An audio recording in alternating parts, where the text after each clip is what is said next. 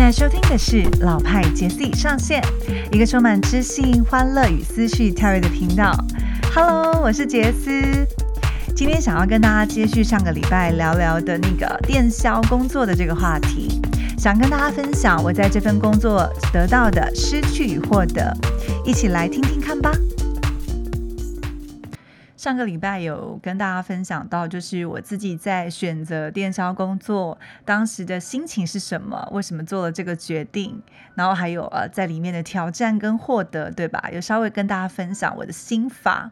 但今天想跟大家聊的是，其实在这份工作的这个一年的时间，其实我真的是学习到非常多，包含也更清晰知道自己要什么。我相信可能啊，不管是在职场上、生活上。有时候我们都会有想要停下来，想要问问自己：现在这件事情真的是我喜欢的吗？还是我只是因为现在的挫折，我跨不过去，我觉得它不适合我呢？其实，在电销工作，我自己最大的感受是，我可以把这份工作做得好的，销售对我来讲我是没有问题的。但是我自己喜不喜欢，我自己做的开不开心，能不能够有成就感？或者是我能够贡献他人什么呢？其实我当时会离开电销工作，不是因为这份工作不好。我想今天跟大家来分享的，就是关于这份工作给我的获得，还有我觉得我失去的部分，跟大家闲聊一下喽。我在电销的时间没有很长，但是当初我啊第一个起心动念会想要来挑战这个工作，是因为我觉得它的难度很高。而我的人生好像一直都想要给自己一点挑战，一点目标，觉得没有说自没有做就说自己做不到，好像是一个天生的输家。我宁可我花了很多的力气去尝试，就算没有成功，但我知道我为什么没做到。也许我在提升哪些部分，我就可以做到了。于是我揭开了这个神秘的面纱，我加入了电销工作。那当然，因为我对我自己的期许也是高的。再加上很多人说，哎，你的声音好听，口条清晰，你一定很适合。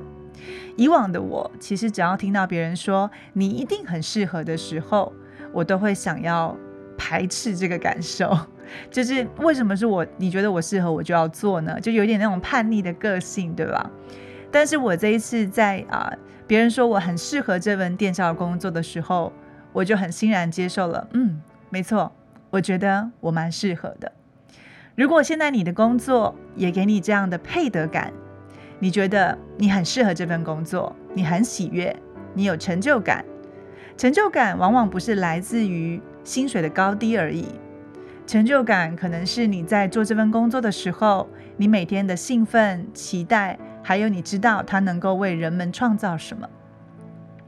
我在电销当中找到我的成就感，是在于对客户的陪伴跟关心。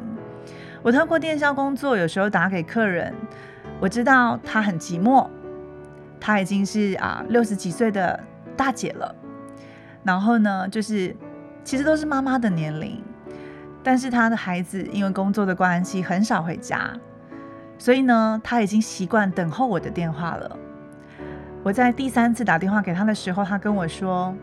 其实小珍啊，如果没有跟你讲电话的话，我这个时间都一直在看。”那些无聊的电视剧，我也很想要跟我的女儿聊聊天，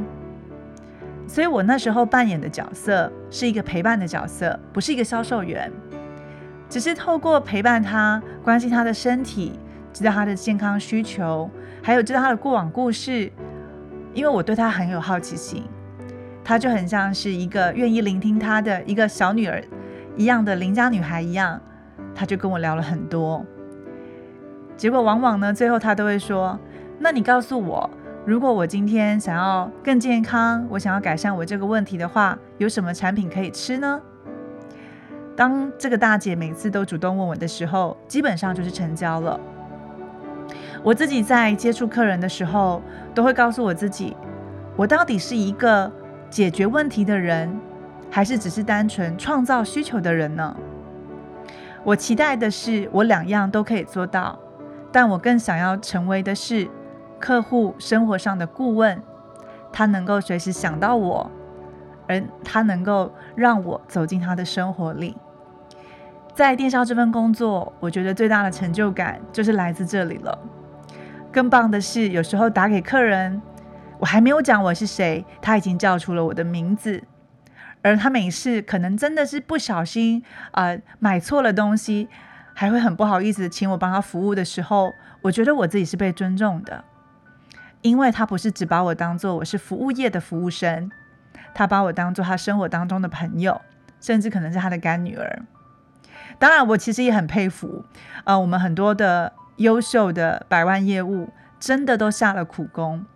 我发现真正的销售不在于你用多厉害的话术。当然，厉害的厉害的话术呢，是可以吸引到人们买单的，但是他没有办法成为一次、两次、三次的常客，他可能只是一时的打动，但是没有办法走入他的心。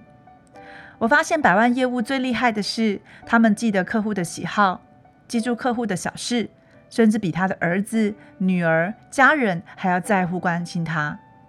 不见得是为了业绩哦，因为那个起心动念，对方是感受得到的。我曾经听过我们同事有一个很厉害的故事，他跟这个这个老奶奶啊聊得非常开心，老奶奶呢就把他当做外孙一样，几乎真的是每天都会打电话进线，两个人可以聊一两个小时的电话，聊些什么呢？我不知道，但是有时候老奶奶呢跟他讲电话，也会把手机放在旁边去做自己的事。但是就想要有听到他的声音。老奶奶不缺钱，真的不缺，所以有时候我的同事跟他分享今天有什么限量的产品，或是有一个产品他觉得很棒，可以保值，老奶奶都说好啊，给我来一份。你们知道吗？这个老奶奶在我同事身上已经购买了将近四百多万的产品。他要的是什么呢？我觉得他要的应该就是陪伴跟弥补心里面的空虚感吧。如果我今天能够给客人正确的观念、正确的产品，对客户好的，就算我陪伴他，我能够创造我的价值，这样子对客户来讲，我也是不可或缺的哦，也很无法被取代。所以，如何今天可以在你的工作上创造一个无可被取代的、不可或缺的重要位置，其实是掌握在我们自己手上的。因为说真的，每个人拿到的名单，新的名单都一样多，但是客户需要靠我们自己的维运。姑且不看是在电销工作上的领域，不管你今天是在什么行业，你都可以看一看我手上的客户，或是我跟我的同事之间的相处，或是我面对我的工作，我是不是百分百投入呢？我是不是能够非常问心无愧的告诉自己？没错，我已经用我的全力，很全心的在面对这份工作，甚至我愿意挑战自己，突破舒适圈。在电销工作，或是我之前在做业务工作领域的时候，我始终都非常相信这句话：越自律越自由。因为呢，自律的人他可以换来更多的时间，自律的知道我今天需要做哪些功课来补足我的不足。自律的知道我今天要打多少电话，要讲多少，要讲要嗯要拜访多少客人才能达到我的 KPI。自律的知道我如果对这个产品不熟悉，我就会自己去做功课。当我越自律的时候，我不一定要靠打到很晚才能做高业绩了。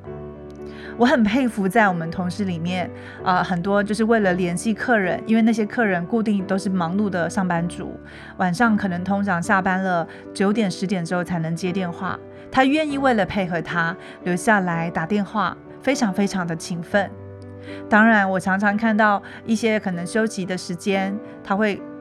啊，就是稍微睡一下，休息一下，因为他知道他晚上还要联系客户。当他今天拿出这个态度做这份事的时候，我觉得他不是只为了奖金而已，而是为了不管是家的责任，还有为了一种就是我要照顾好这个客户的承诺。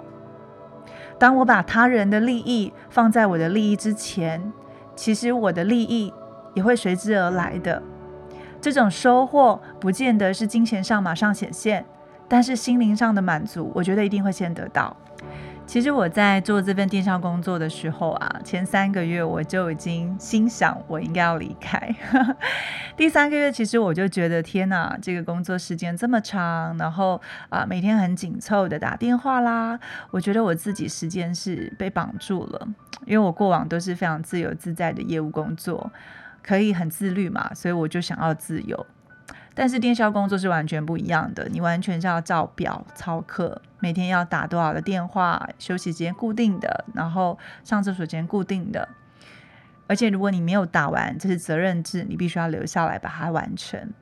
我在第三个月的时候就觉得这样的工作好像不是我想要的，但我被留下来了。我当时被留下来的时候，简单的一个原因就是我还没有活出我的挑战，就是呢。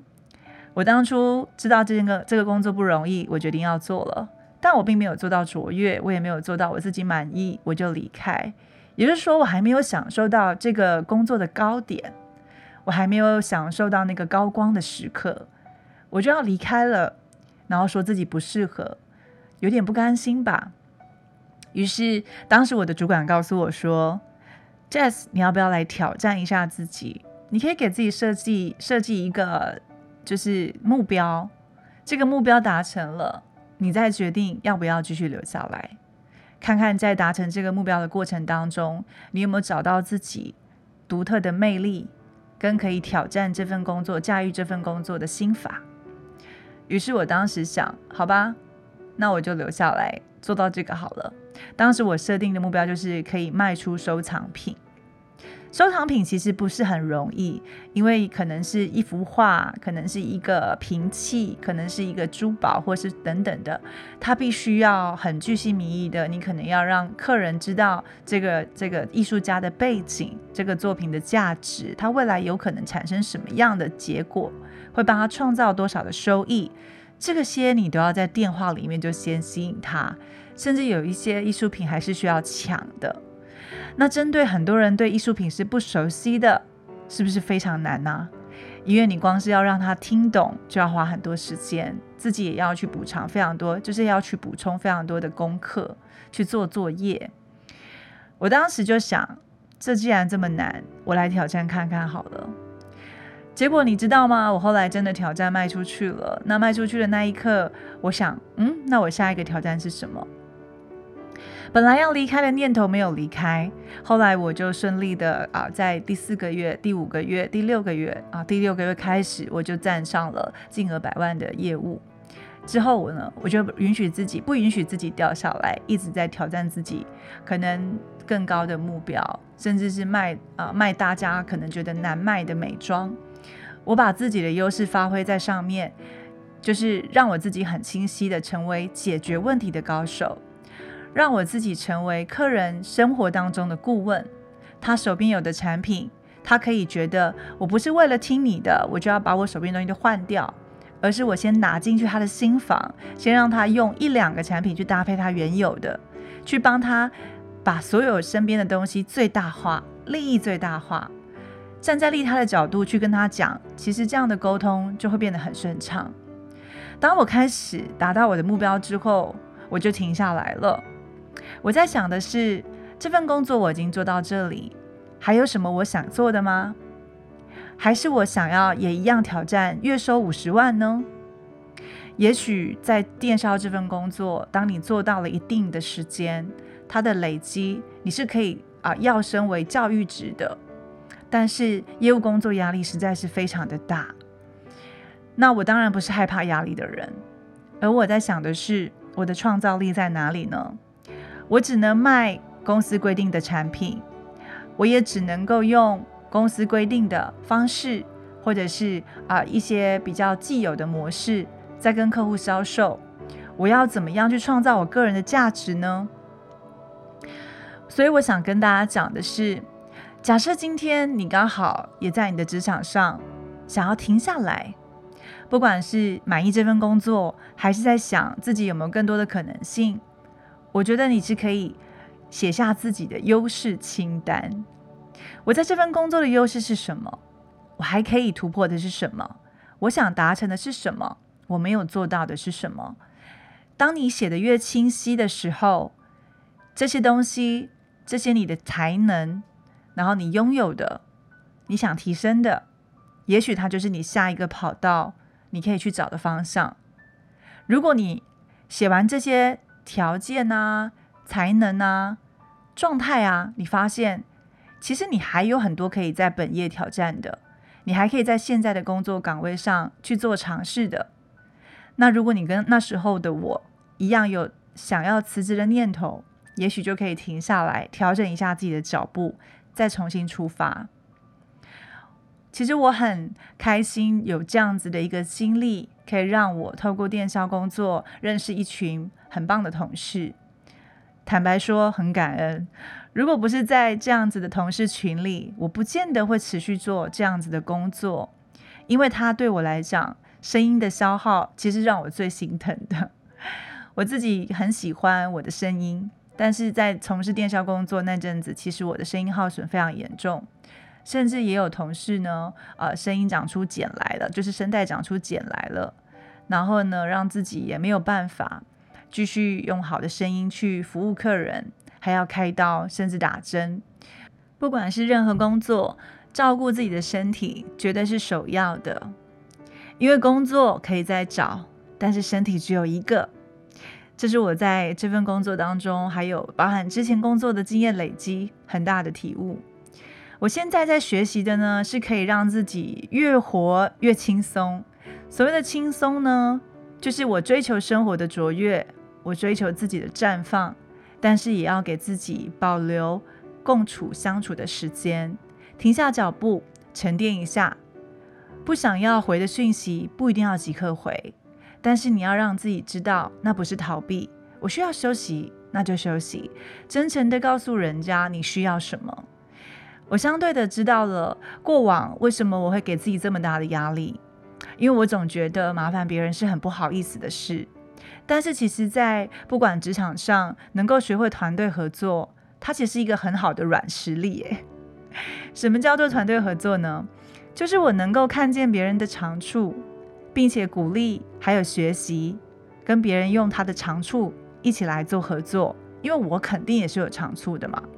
所以你也可以列下自己的优势清单。我有什么样的长处、能力可以跟别人交换呢？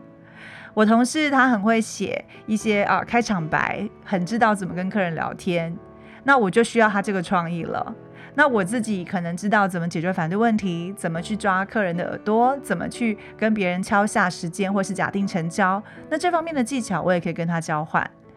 透过交换跟学习，不要害怕自己的能力被学走，因为能力真的是学不完的。而当我愿意扩展自己的可能性的时候，其实才有办法去刺激我更多的极限。所以我也想跟大家分享，如果你在你的工作上，你很喜欢它的，只是觉得怎么做起来力不从心呢？那你可以开始这么做的，给自己一个可以伸展的目标吧。让自己不要只是做习惯的事情，要跨越你的能力，不要只做你常常做得好、被别人称赞的，挑战看看你不敢做的，或者是你不擅长的。当你的外挂能力都打开之后，哇，那你能够跟别人交换能力更多喽。最后呢，我觉得个人的魅力跟价值是在任何一个职场上都很需要的。做电销工作，它其实是很少很少时间能够跟呃同事在上班的时间接触，因为大家都有自己的 KPI 要打，所以我就在跟客户接触当中去锻炼自己的优点，去打开自己的耳朵聆听，去培养自己的耐心，怎么样去跟可能他表达上面有困难，或是听不清楚我讲的话的长辈。多一点细心跟耐心，这个其实都是我在利用工作上去锻炼自己的部分，也是因为这些学习，让我还可以把这些能力拿回来到下一个职场上。所以今天想跟大家分享的是，我在电销的失去跟获得，你有发现吗？其实都是我自己看这件事情的一体两面而已。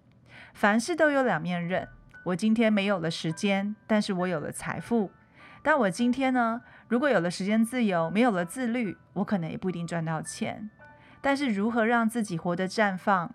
能够让自己很清楚知道自己的优势，并且发挥它，我相信不管是任何职场，你都可以做得开心，而且你都可以得到你要的。不管你现在在职场上是什么位置，都欢迎你停下来想想看，给自己加把油，为自己看一下。离你的愿景目标的距离多远？你想要的是什么呢？你为什么要做这件事？你真正的目标是在哪里？让自己越清晰，自己想要的这些挫折都不会打倒你，他们都是帮你抵达目的地的助燃器。我们一起加油哦！